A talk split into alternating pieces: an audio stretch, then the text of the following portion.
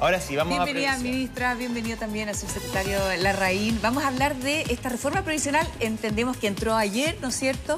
Em, son 400 hojas, eh, folio, ¿no es cierto? Importantes todos. Comienza la discusión hoy. En un mes más probablemente haya luz verde sobre, sobre este tema. Y qué importante es tener aquí a la ministra, qué importante es tener al subsecretario, tener pizarra, plumones también para explicar, eh, informar no desinformar, ¿no es cierto? Y aclarar también, yo creo, muchas dudas y que dejamos abiertas de inmediato nuestras redes sociales para que también todas las preguntas sobre este tema eh, puedan canalizar y lleguen a, quien corresponde, que son nuestras autoridades. Ministra, lo más polémico, entre comillas, ¿no es cierto?, puede ser esto del, del 6% que sale del empleador y que pasaría también este fondo común. Eh, ¿Podría ser variar a lo mejor en la discusión del proceso la opinión pública si es que les creemos a la encuesta, ¿no es cierto? Existe ahí eh, mucha gente que dice, no, con mi plata no, son mis fondos, quiero que sean heredables. ¿Por qué no empezamos a analizar también este punto del 6%, que a lo mejor es lo más noticioso, lo más importante y también lo más polémico? Bueno, primero muy buenos días Karen, José Antonio, saludar a todos los auditores y auditoras del matinal que nos están viendo. Eh, nuestro subsecretario más está acá presente, que es su debut en matinal. Esperamos que pueda explicar también ¿En serio? bastante bien estoy, eh, todo lo Estoy muy nervioso, así que espero que me ayuden. Mire, mire, usted lo ve así, pero... Pero no le tengas no, no. Pero es dulce. Pero si a mí me, a mí me dijo ahí afuera que... Tú lo pones nervioso. Yo lo pongo nervioso, ya, bueno. Estoy preocupado por José Antonio. No, no, no. Bueno, em, vamos a explicar varias cosas porque todo esto siempre surge más dudas, entonces es bueno estar siempre, siempre repasando. Eh, lo primero es que hay que señalar que el objetivo central para nosotros es aumentar las pensiones ya, presente y futura. O sea, eso es lo más importante y el diseño que está detrás de eso para lograr este objetivo es sustentar una reforma que es mixta, que cuenta con tres pilares, que es el aporte con cargo de impuestos generales, la PGU, el aporte individual, que es el 10%, que va a aumentar producto de la baja en las comisiones, eh, y el pilar que es de seguridad social, que es nuevo que se funda a través del aporte de los empleadores y que va a cuentas personales. Hay un registro personal y tiene un diseño tal que nos permite aumentarles, o sea, crear una pensión adicional con ese 6% y que va a beneficiar principalmente de manera considerable a los sectores de bajo ingreso, sectores de medianos ingresos, mediano alto, diría, porque la distribución de la riqueza que tenemos en Chile, eh, pero que también se hace cargo de una discriminación histórica que tenemos con las mujeres. Entonces, con ese 6% vamos a permitir, claro, hacernos cargo de las lagunas, están los dos años de cotización por hijo, Ahora, ministra, está el tema de la tasa, eh, o sea, de la edad de eh, la tasa de mortalidad, y de los cuidados. Entonces, solo con esa fórmula nos permite hacer que el aporte de los empleadores le convenga muchísimo más en las cuentas personales de seguridad social a los trabajadores y trabajadoras. Deteniéndonos ahí un segundo, ministro, creo que hay algo en lo que todos coincidimos, que es muy importante porque ya cuesta tanto conseguir acuerdo, consenso, ¿cierto? Que son las malas pensiones. Bajas pensiones, ¿no es cierto? Miserables, de hambre. Eh, eh, y en eso existe un acuerdo entre la oposición eh, en el Congreso. A propósito, le pregunto también de lo difícil que ha sido conseguir mayorías también en el Congreso. Claro. Hay, un acuerdo transversal. Le voy a dar la palabra también al subsecretario, pero es que eso es lo más importante, porque si estamos todos de acuerdo con subir las pensiones ahora y futura, la pregunta es, bueno, ¿cómo lo hacemos? ¿Ah? Y desde el frente, que surge la crítica respecto al 6%, no tienen una propuesta en torno exclusivamente a la capitalización individual que nos permita generar ese aumento. ese es el problema.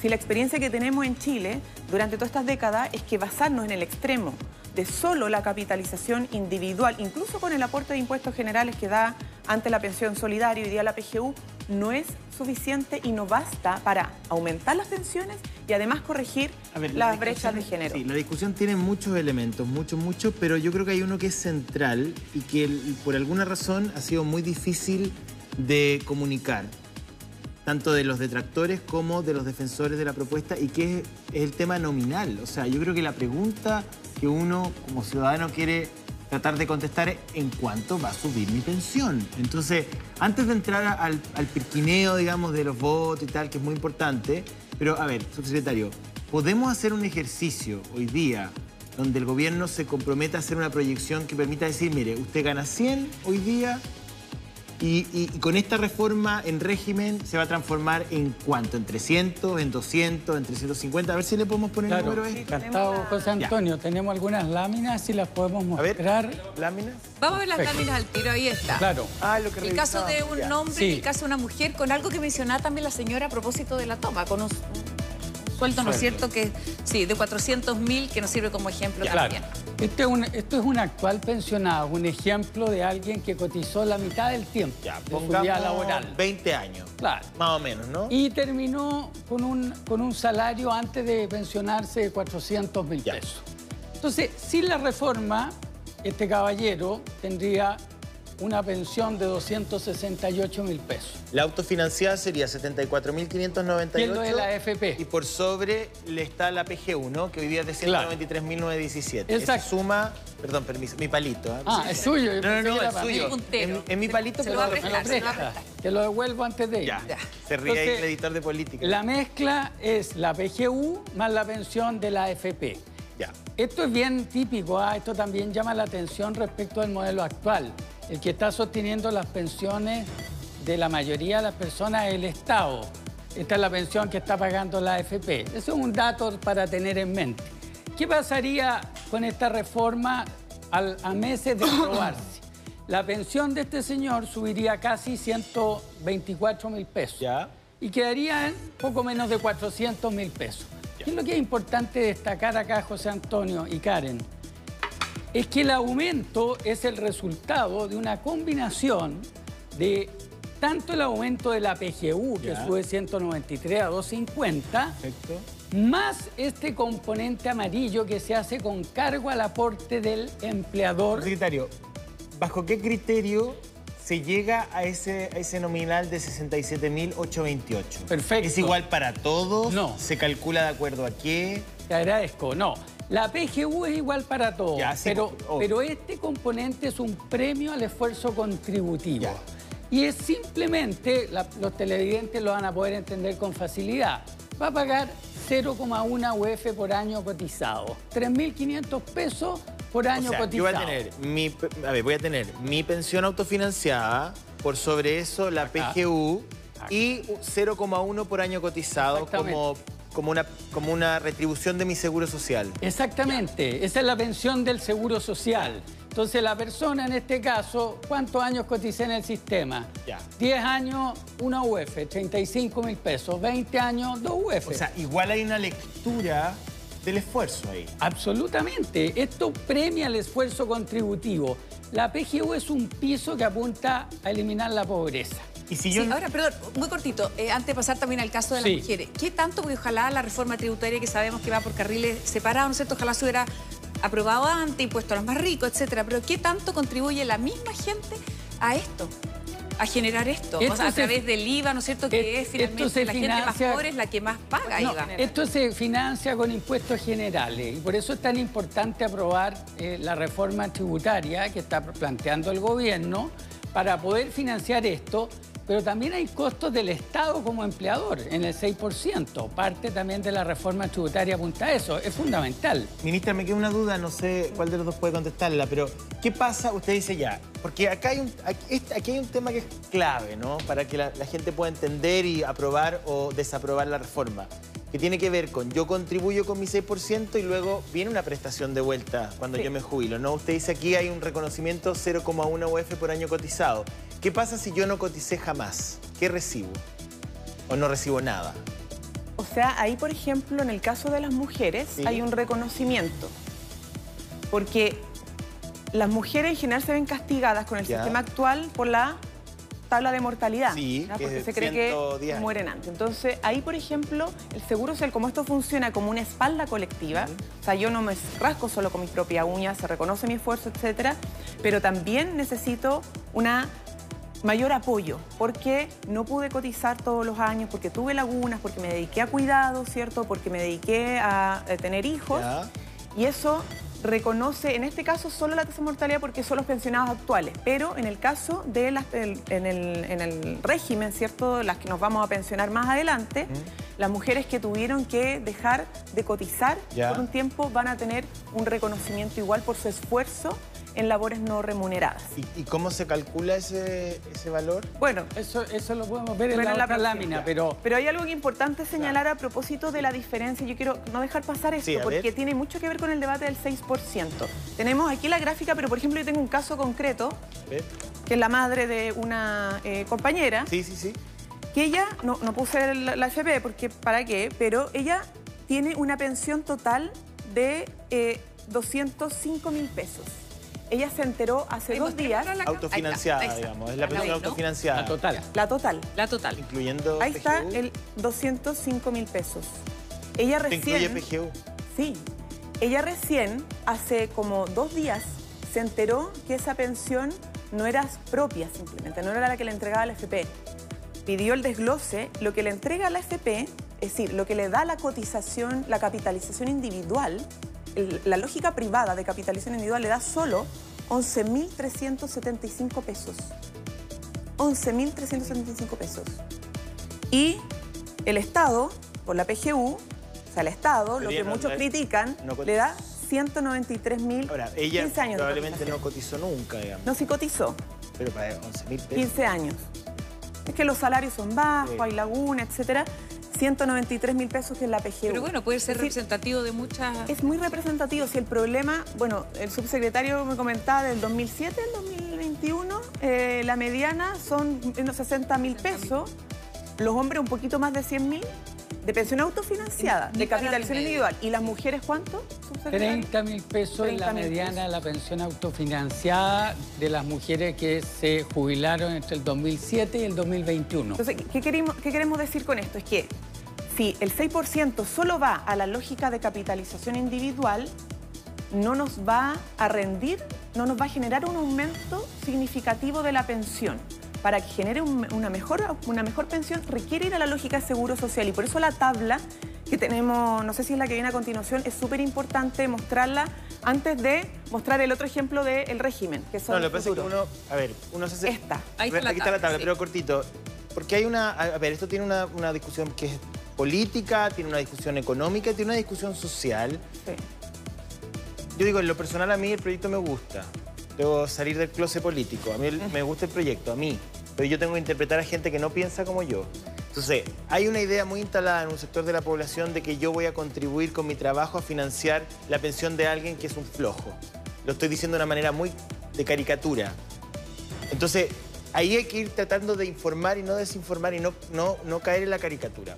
Usted dice, bueno, una mujer que no pudo cotizar, sí, uno lo puede entender, pero en el caso de un hombre, por ejemplo, que por alguna razón no trabajó, trabajó muy poco, fue, entró, salió, en fin. ¿Cuánto recibe del Seguro Social, por ejemplo, un hombre que nunca cotizó? No, solo recibe la PGU. Ya, porque importante el Seguro Social apunta a premiar el esfuerzo contributivo. Ya. Tiene una lógica diferente a la PGU. La PGU se financia con impuestos generales y es para todo o sea, el mundo. decir, yo con mi 6% le voy a pagar pensión a alguien que nunca trabajó, eso es falso. Absolutamente falso. Y, queremos tranquilizar a la gente porque nosotros entendemos perfectamente esa preocupación. He escuchado preguntas en la radio, una vez un caballero que dijo, yo no tengo problemas con la solidaridad, pero me cuesta pensar que el 6% vaya a pagarle una pensión, un aumento de pensión a alguien que trabajó en negro, que nunca declaró, que nunca cotizó. Eso no va, no va a pasar. Que no trabajó, claro. Eso no va a pasar. ese cargo y en la lógica de mi que compañerito hay José Antonio. por eso trato de... Claro, eh, y tratando también de despejar, porque hay palabras que se empiezan a instalar, ¿no es cierto? Esta incertidumbre y también el miedo que mucha gente también lo siente. Dice, ¿qué va a pasar? ¿Por qué el Estado, por qué tendría que confiar en el Estado también, ¿no es cierto? Este organismo público que a lo mejor va a administrar eh, y, que, que, se va a hacer cargo, ¿no es cierto?, sin que yo sepa, sin que tenga a lo mejor una, eh, la posibilidad de ir a una ventanilla conocida como a lo mejor es la FP hoy en día, que no sé qué tan conocida es, ¿no es cierto?, para, eh, para hacerle presente algún requerimiento. El tema del miedo al, rol del Estado. Sí, es que... Ministra. Ministra, si quiere usted, parta. Complementamos, mira. Lo que pasa es que primero eh, el APA, que es la administradora autónoma, es una entidad pública autónoma, no depende del gobierno turno. Primero, va a tener un gobierno corporativo, ¿cierto? Un directorio autónomo. Y se va a perfeccionar esta institución. Pero más no, no maneja la plata. que hay una idea... La capta. Claro, es como que genera un registro, pero no es, no es que eh, la institución maneje la plata de los cotizantes. Lo que sí te muestra es tu registro. ¿Cuánto tienes tú por aporte de capitalización individual? cuánto tienes tú por concepto de seguridad social, de seguro social, y cuánto te corresponde a ti por concepto de PGU. ¿ya? Eso es súper importante porque ser transparente. Tiene un número de Lo segundo, yo entiendo que se ha creído, se ha construido un sentido común en torno a distintas variables respecto a lo que significa el Estado versus el privado. Pero nosotros queremos señalar, con el ejemplo que tenemos, de que mostré antes, ¿cierto? Y lo que genera la pensión autofinanciada es que el Estado hoy día se pone mucho más con la gente que el propio privado. Esto no quiere decir que eliminemos el rol privado, muy por el contrario, nosotros lo que estamos garantizando es por fin que la gente pueda elegir si quiere que su fondo lo administre un, un inversor privado, van a haber muchas opciones, o un inversor público que va a ser una opción. estos, agentes, estos agentes... Y eso es eh, respecto a la inversión, de cómo en el fondo se rentabilizan los fondos, pero el administrador no administra la plata, lleva un registro. puntos, ministra, eh, ahí hay un monopolio estatal, entiendo, ¿no? Respecto a esos seis puntos. Ahí puede hacerme cargo de ese tema. Lo que pasa es que efectivamente hay dos instituciones. ¿ah? Yo creo que la preocupación, hay que ser empático con la preocupación de la gente. Diseñar instituciones que funcionen bien de acuerdo a las mejores prácticas es relevante. Yo fui vicepresidente de la CMF y en la CMF, digamos, era una institución autónoma que funcionaba bien. Y la encargada de gestionar el 6% y darle una opción a las personas en el 10% es el ente público de inversiones, el IPA.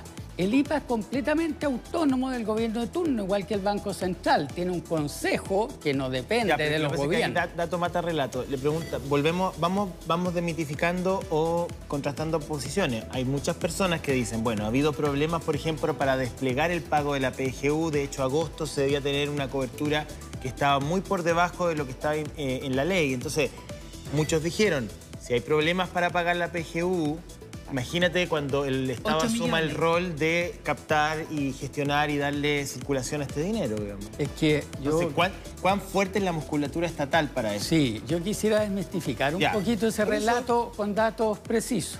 La meta, cuando se hizo la ley de la PGU, había una meta de que se iban a pagar 600, se iban a conceder 600.000 nuevas eh, PGU a nuevos beneficiarios. Bueno, a la fecha de hoy hay 400.000. El año no, no ha terminado. Y además esta meta de los 600.000 supone que las personas pidan la PGU.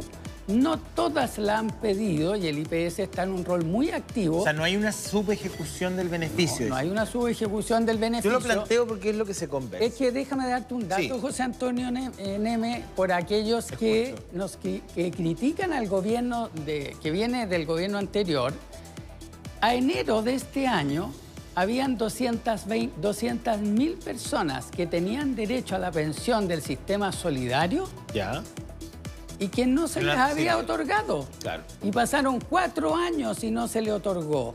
Este gobierno en tiempo récord ha concedido 400 mil eh, pensiones de PGU y está en una campaña muy activa para llegar, ojalá, a los 600 mil. Hay que decir igual que la ley de la PGU, una pequeña letra chica. ¿Cuál sería? Se, cambió el universo para medir quién queda dentro del 90%. Que bueno, cuando uno conversa con personas del gobierno anterior dicen que ahí ha estado la dificultad de esta administración para finalmente generar el descreme. No, no, ha habido ninguna dificultad. Es un problema de diseño de ley, no de la administración. O sea, ¿la ley quedó confusamente redactada? Mm, no, no sé si confusamente redactada, pero uno puede determinar el universo del 90%, del 60%, ¿cierto? En torno a los más vulnerables de los pensionados o los más vulnerables de la población total. Y ahí está la diferencia. Evidentemente, si el universo lo determina en función solo de los más vulnerables de los pensionados, los adultos mayores, se tachica y la ley se hace cargo de corregir eso. ¿ah? La propuesta de reforma, uno de los temas que hace es volver al universo de focalización del sistema de pensiones solidarias. Por lo tanto, Entonces se ha tratado de responsabilizar un problema en la administración del IEPS cuando es un problema del diseño de la ley. Hay una cuota de oportunismo político ahí, pero, pero lo importante es que ustedes afirman que el Estado tiene la musculatura suficiente para hacerse cargo de este desafío. Tiene, o sea, primero tiene más oficinas. Desde un punto de vista de la descentralización, tiene 193 oficinas más o menos. En general, las FDP tienen como una mm. eh, por región. Eh, hay más oficinas, hay más portales, está Chile Atiende, etc. Ahora, todo esto requiere un reforzamiento también y por eso hay una transitoriedad y tenemos que transformar esto en un ente autónomo, con un directorio, ¿cierto? Con eh, mayores refuerzos en cuanto... Eso es parte también del desafío, pero aún así, aún así, vuelvo al punto de que esto va a ser transparente, tú por las páginas vas a poder ver perfectamente dónde está la plata, ¿cierto? Eh, va a tener oficinas de atención y además va a ser 100% autónomo, que eso da ciertas garantías porque nosotros tenemos una valoración y tenemos experiencia de entidades públicas autónomas que funcionan como el Banco Central. Hoy tenemos una cantidad de preguntas, bueno, ¿qué va a pasar con los autopréstamos? ¿Qué va a pasar? ¿Por qué no avanzar también en un sistema de ah, los Preguntan, preguntan también algunos, ¿no es cierto? Porque de alguna manera se fortalecería en la capitalización individual, ¿no sé cierto? Según algunos sectores para representarnos a todos. Un desafío comunicacional, y se lo digo aquí a la ministra que está al frente, que cabeza la cartera. ¿Cómo ustedes van a enfrentar el brutal lobby de las administradoras de fondos de pensiones en lo que viene del año. Porque ahí sí que usted tiene una tarea que no me gustaría estar en sus zapatos. Pausa comercial muy cortita, ya estamos de regreso en vivo y en directo contestando todas sus preguntas sobre reforma previsional.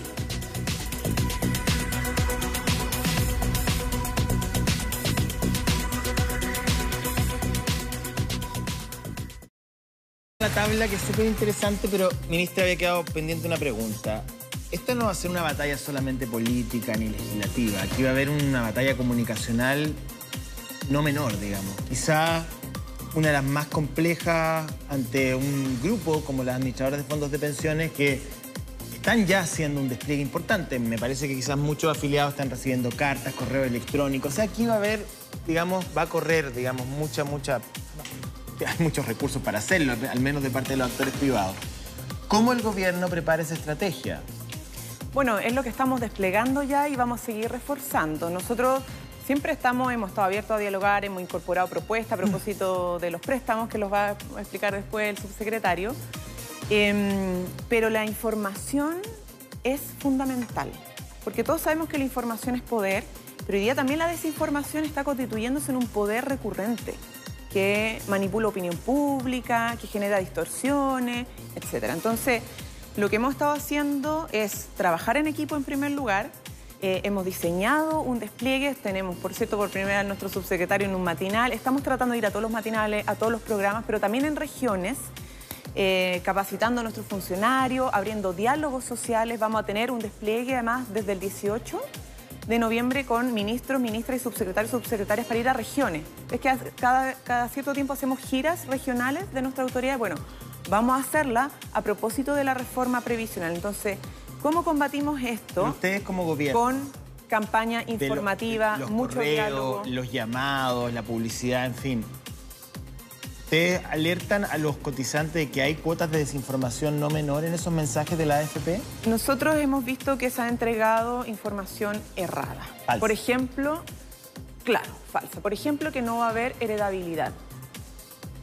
Eso es completamente falso. Una de las cosas que garantiza esta reforma previsional es que va a haber heredabilidad de los fondos eh, de pensiones. Que los eh, fondos son de las personas. Los fondos son de las personas. El 10, lo que están cotizando actualmente va a seguir siendo de su propiedad.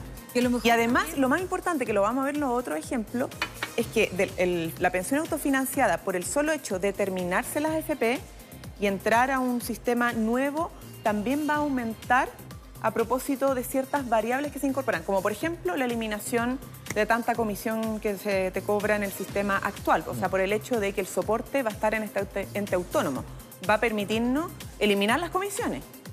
Entonces, eso va a generar eh, un aumento más eh, por el pago de las cotizaciones, o sea, del descuento, eh, del líquido de, los salarios. Y a lo mejor también no hablarle tanto a los cotizantes, sino que hablarle a la ciudadanía, ¿no es cierto? Hablarle a los ciudadanos, a la familia, a los mismos niños, o sea, todas las campañas comunicacionales también parten también por hablarle a las familias hoy en día, ¿no es cierto? A propósito del autopréstamo y eso que, dejamos planteado antes de irnos a la pausa comercial, subsecretario. No, el proyecto contempla una iniciativa de autopréstamo, se permite un cierto porcentaje del fondo es un 5% con un tope de un millón. Ya. Entonces la persona lo puede retirar. Como en los retiros. Claro, lo retira, esto tiene que ser, eso sí, hasta cinco años antes de jubilarse. No puede tener más de 60 años en el caso de un hombre, pues necesita plata para tiempo para devolverlo. Ya, ¿y la devolución es vía eh, cotización adicional? Con un 2% cotización adicional sin plazo.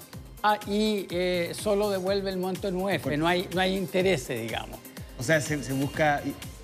Y se, ah, perdón, sí, buen tema. ¿No está afecto impuesto el proceso? ¿Se paga un impuesto por un retiro? No, está afecto impuesto. Ya, o sea, saco yo, porque es súper bueno lo que está diciendo, entonces yo, yo pido un millón de pesos, ¿no? Claro. O hasta un millón de pesos. Lo pido en un momento en particular, hasta cinco años antes de jubilarme. Claro. Y después lo devuelvo con una cotización adicional sin plazo.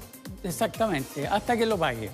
Perfecto. Y entonces la idea es, dar una, es darle a las personas una válvula de escape en caso de necesidad extrema. Materializa en el sentido de propiedad de los fondos, además. Bueno, y esto es súper importante decirlo porque se nos ha acusado de ser muy rígidos, como con la propuesta, y esto ha sido incorporado a propósito de los diálogos que hemos sostenido.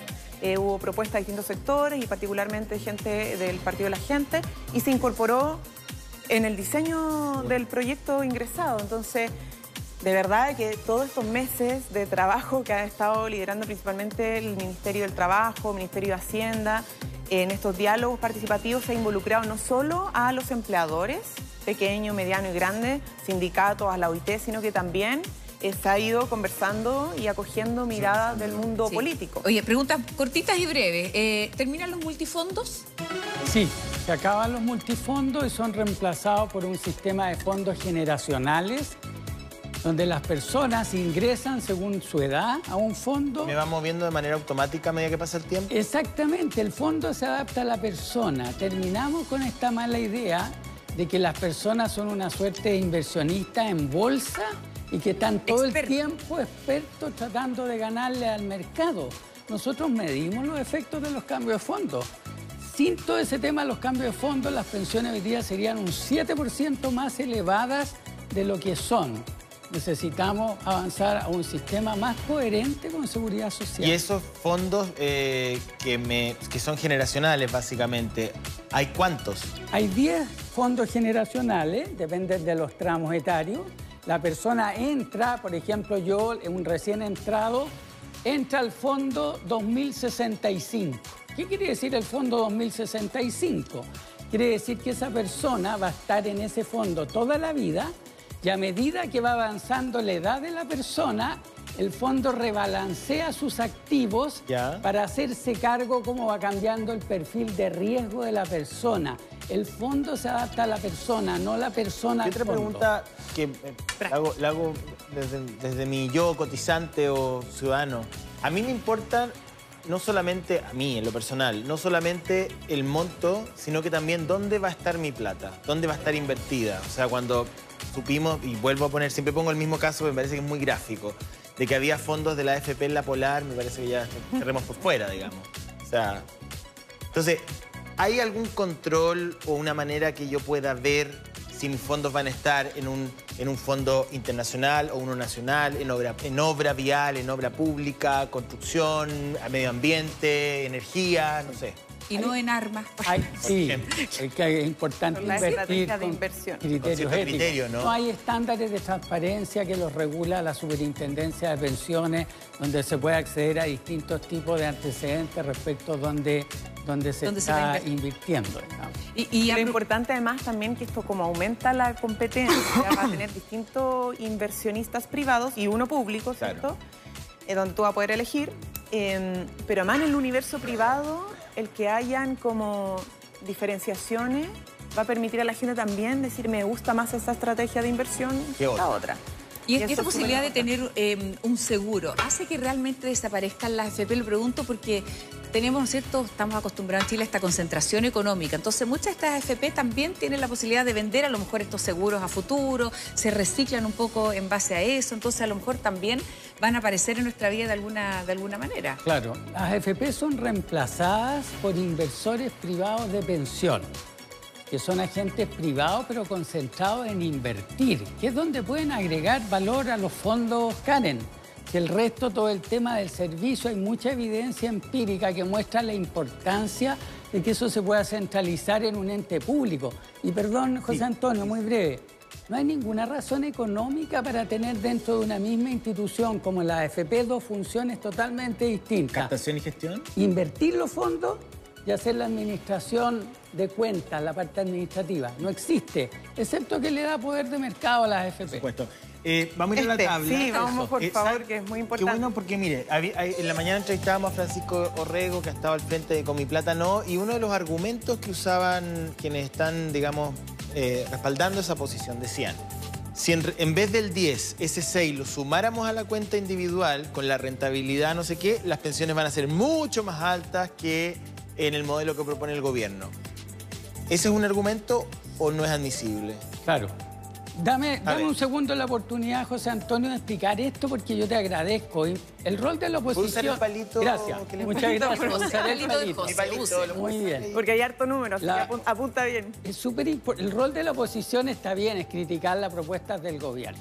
Pero es importante que critiquen lo que es la real propuesta del gobierno, no una, no una reforma imaginaria. Ya, bueno. Entonces, para aclarar cuál es la reforma del gobierno, acá hay un ejemplo que muestra cinco personas que tienen distintos salarios, uno 500, 750, 900, un millón y dos millones y medio. Entonces la oposición dice, queremos que vaya toda la plata a las cuentas individuales, el 6, y eso sería registrarlo así. Al de 500 yo le registraría 30, al de 750 45 y aquí está el total del aporte del empleador. El 6% distribuido en función de lo que cada uno aporta. ¿Cuál es la propuesta del gobierno? Nosotros no tenemos diferencia con la oposición en que el 6% completo vaya a las cuentas personales. Primero, la, propuesta del gobierno es que acá está el 6%, los 339 mil que están acá, completos repartidos en las cuentas personales. No hay ninguna diferencia. La pensión de la persona va a tener una pensión del Seguro Social, igual que la de la cuenta individual, donde yo voy a poder ver cuánto tengo aportado y cuánto rentó. ¿Cuál es la diferencia con que la plata vaya al 6 individual? Ah, la diferencia que esto Camino. mejora la situación de todos los que estén bajo el salario promedio.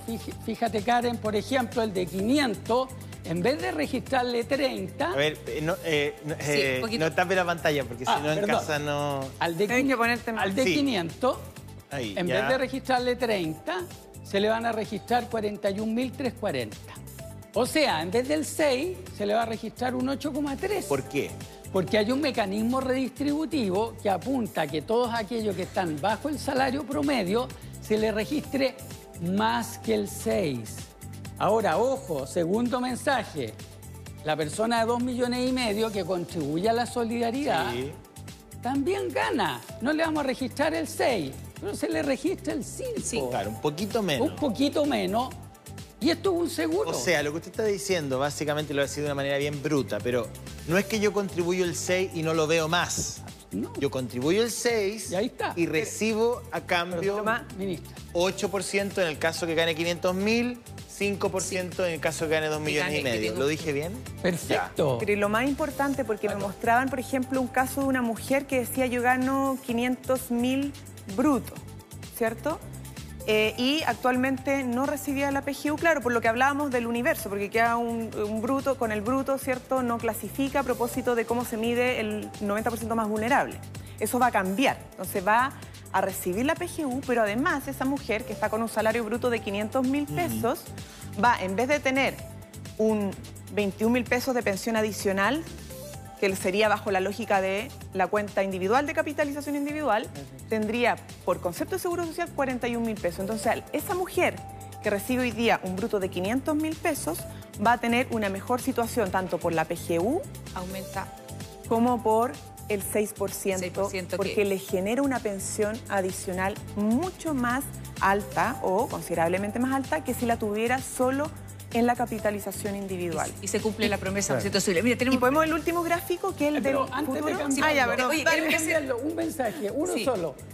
lo, puede guardar un segundito, profe, a esta altura, profe, ya, porque ya está con... Entonces, mire, por ejemplo, eh, ¿qué pasa con las pérdidas de los fondos? ¿Seguirán siendo a cargo de los trabajadores? ¿Cómo se garantiza una tasa de retorno? ¿No es cierto? Hartas preguntas que tenemos en estos momentos. Pausa comercial y volvemos. No se vayan.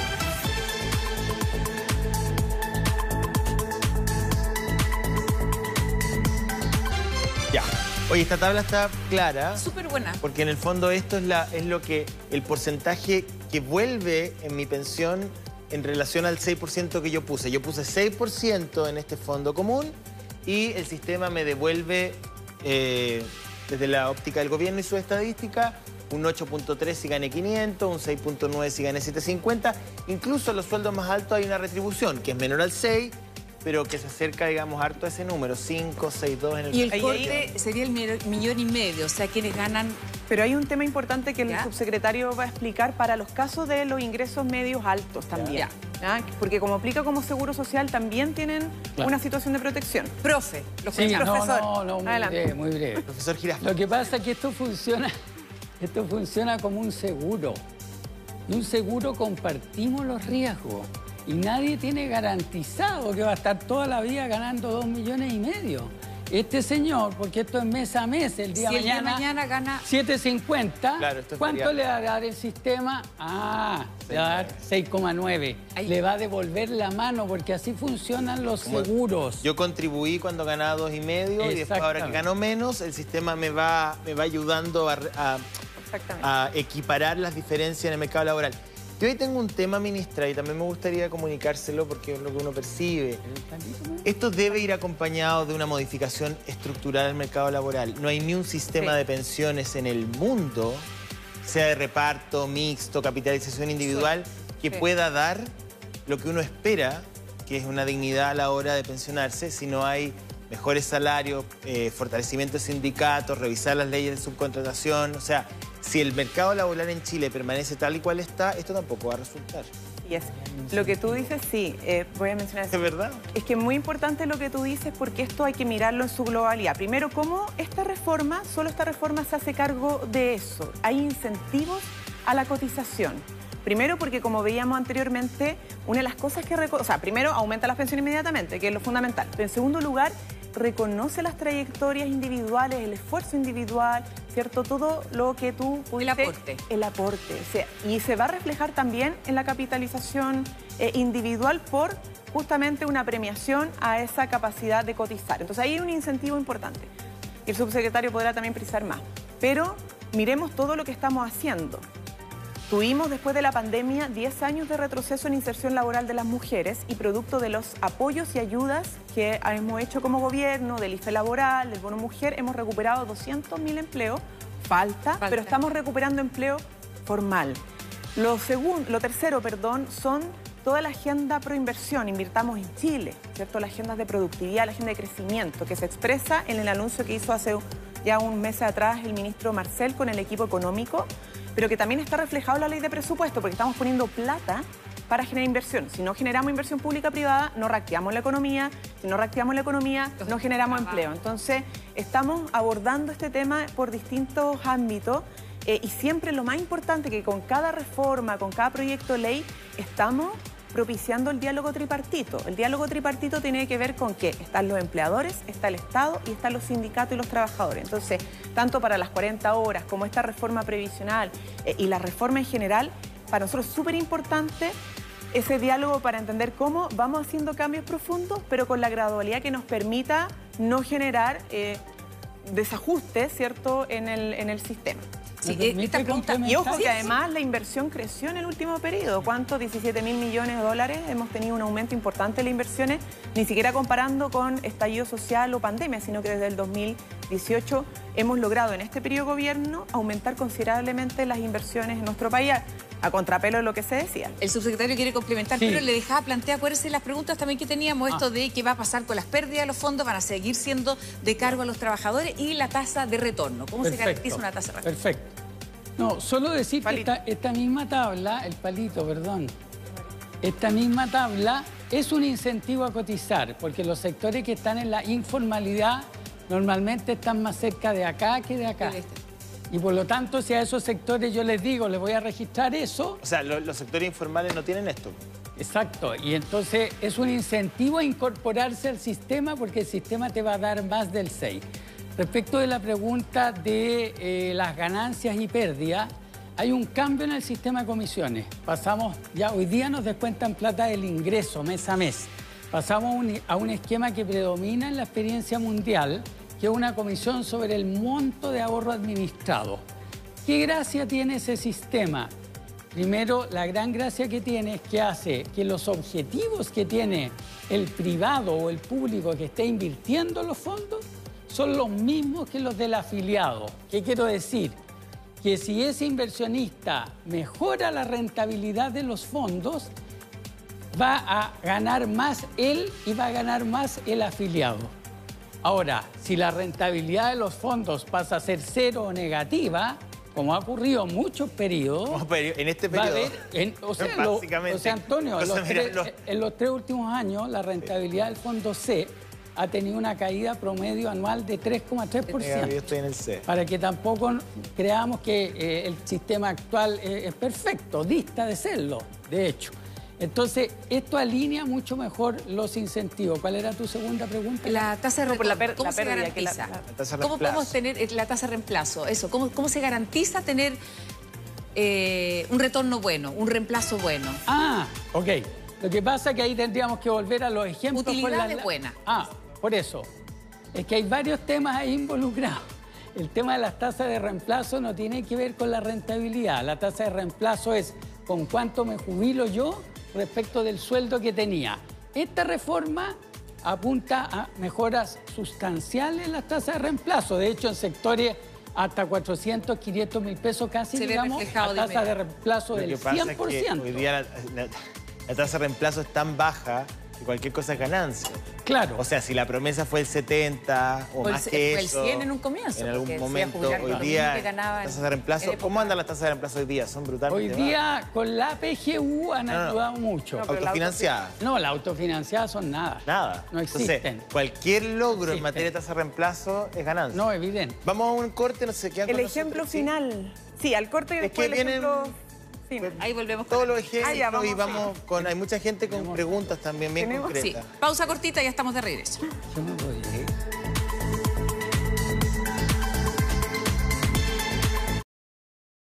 Ya estamos de regreso junto al subsecretario, a la ministra Vallejo, y quedó algo pendiente con esta lámina. Sí, ¿me puedo pasar? Sí.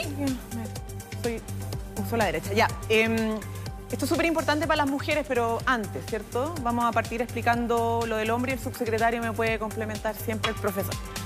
Eh, esto es el caso del régimen, ¿cierto? Para los que tienen un hombre y una mujer 24 años y que iniciaron su vida laboral ganando un salario de 400 mil pesos, probablemente terminen en 700 mil pesos más o menos. 50% lagunas, que es como la situación, la realidad eh, de nuestro país. Esto es lo que gana actualmente sin reforma un hombre de 24 años. ¿Cuánto, recibiría? ¿Cuánto recibiría? Exactamente, ¿cuánto recibiría en, eh, al momento de jubilar? Una pensión autofinanciada sin reforma de 122.656 mil pesos, más la PGU de 193 mil pesos que no está ampliada porque la reforma no estaría aprobada, ¿cierto? Recibiría 316 mil pesos.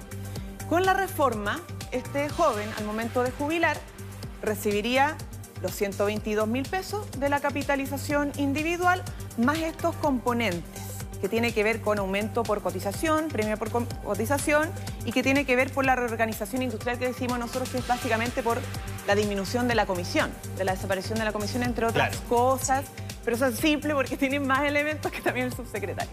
Entonces, por el hecho de la reforma, el ahorro individual, de la capitalización individual, también tiene un aumento positivo que eso es algo que también es importante señalar.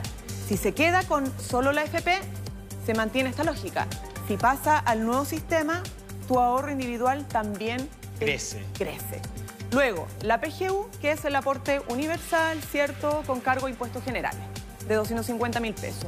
Y por último, esta pensión adicional que se crea con la lógica de seguro social, que son 70 mil 789 mil pesos. ¿Cuál es el aumento que le produce la reforma? 157 mil y algo, 50% más de lo que recibiría sin reforma. Llega a 474 mil. Impuso el 6%. Esto sí el empleador contribuyó con el nuevo sistema. de los empleadores. La, mitad del tiempo. Ya. Luego, la mujer, que esta tiene, como ven, más colores, tiene más elementos, es importante por la situación de discriminación histórica que tienen las mujeres. Entonces aquí, una situación... Eh, no diría similar, porque la pensión autofinanciada en el actual sistema para las mujeres es mucho menor, bajo las mismas condiciones, que la del hombre. O sea, 122 mil versus solo 108 mil pesos para una mujer.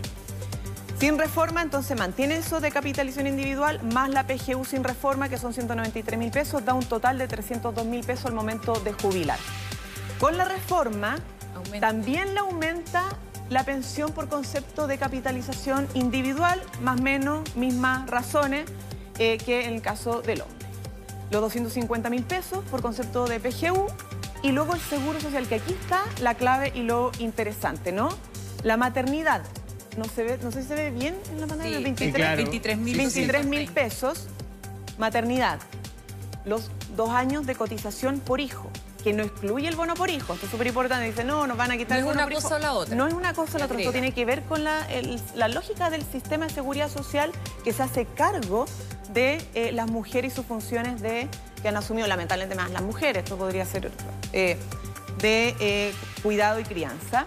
y también ¿cierto? La tabla de mortalidad que corregimos, que esto era una crítica histórica al sistema de FP, ¿cierto? ¿Por qué me castigan?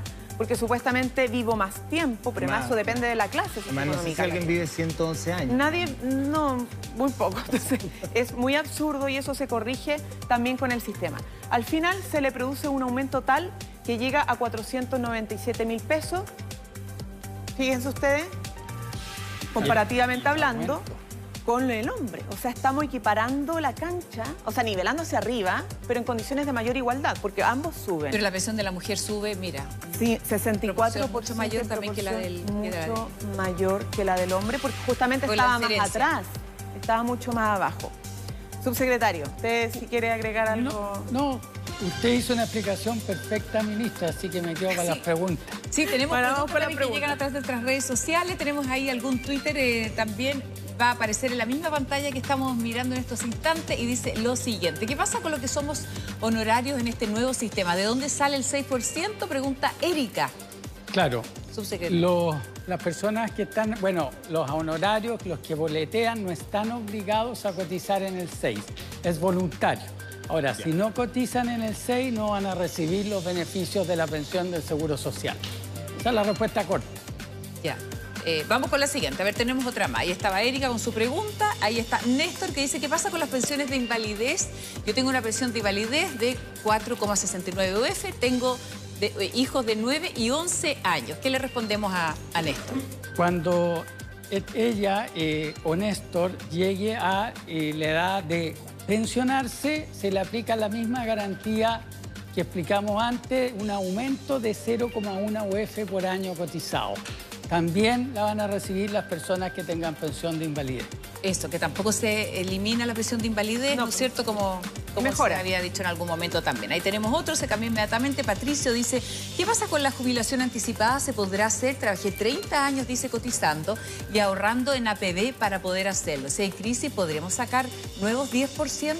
Claro, eh, el ahorro voluntario siempre se ha podido sacar dentro de ciertos mecanismos eh, y eso se mantiene igual que ahora. Y, lo que estamos proponiendo como gobierno es la alternativa del autopréstamo que explicamos antes. Ese, es Cinco años. Para, claro, es el mecanismo hasta un millón de pesos que se devuelve con un incremento de la, de la cotización y es un mecanismo que le permite a las personas en caso de necesidad extrema poder recurrir a un financiamiento a tasa de interés cero. Y el APB también sucede. El APB es básicamente lo que decía, el ahorro voluntario que se mantiene en las mismas condiciones como opera hoy y hay ciertas reglas para sacar lo que, que se mantiene. Sí, recordar que con el plan Chile Apoya nosotros eh, comprometimos un IFE, ¿cierto?, en el caso de entrar en una situación de crisis nuevamente. Pero además, como decía el subsecretario, en la misma reforma previsional incorporamos este autopréstamo eh, con ciertas condiciones que fue propuesta de algunos Antes de jubilarse. Alcanzamos a uno más, a ver, ahí está un tuit que tenemos que dice... Em, Silvana, ¿qué pasará con los jubilados que ya tienen pensión de renta vitalicia? ¿Cambiarán algo mi jubilación? Sí, absolutamente. Todas las personas con renta vitalicia o con retiro programado van a recibir 0,1 UF adicional por año cotizado. Estamos hablando, Karen, de 1.400.000 actuales jubilados que se le sube la pensión a meses de aprobada la reforma y todos los que se jubilen en los próximos 16 años. Estamos hablando de casi 4 millones más, que también, o sea, esto no es solo para los actuales. Si a ti te faltan 5 años, bueno, a ti te falta mucho más para jubilar. Falta un poco más. Pero a los que le faltan 5 años para jubilarse, eh, van a tener también un aumento significativo. Y eso se va a ver. Forma. Instantáneamente, sí. No sé si el castillo se nos fue, mira. Sí, qué Una de la tarde, sí, queremos agradecerle, subsecretario. Muchas gracias, ministra, también por visitarnos acá en el estudio, por responder dudas, inquietudes, ¿no es cierto? Muy bien, además, su, su, estreno en matinal. Eh, vamos a usarlo más. Muy bien. En, el plan comunicacional, como ustedes dicen. No, muy bien, sí. Estado. Muchas gracias. ¿Cambió su percepción de...? Sí, venía un poco asustado, pero ahora sí, somos ¿qué le pasa a la gente? Yo le digo. Yo tengo mi corazoncito, que no lo crea. Sí, yo, yo lo vi más entusiasmado. En el fondo del dulce. Bueno, están invitados cuántas veces ustedes también puedan venir a acompañarnos para responder dudas. Así es que muchas gracias. Muchas gracias. Muchas gracias, ministra. Muchas, muchas gracias. Le va a devolver, le hace entrega formal entonces de su palito.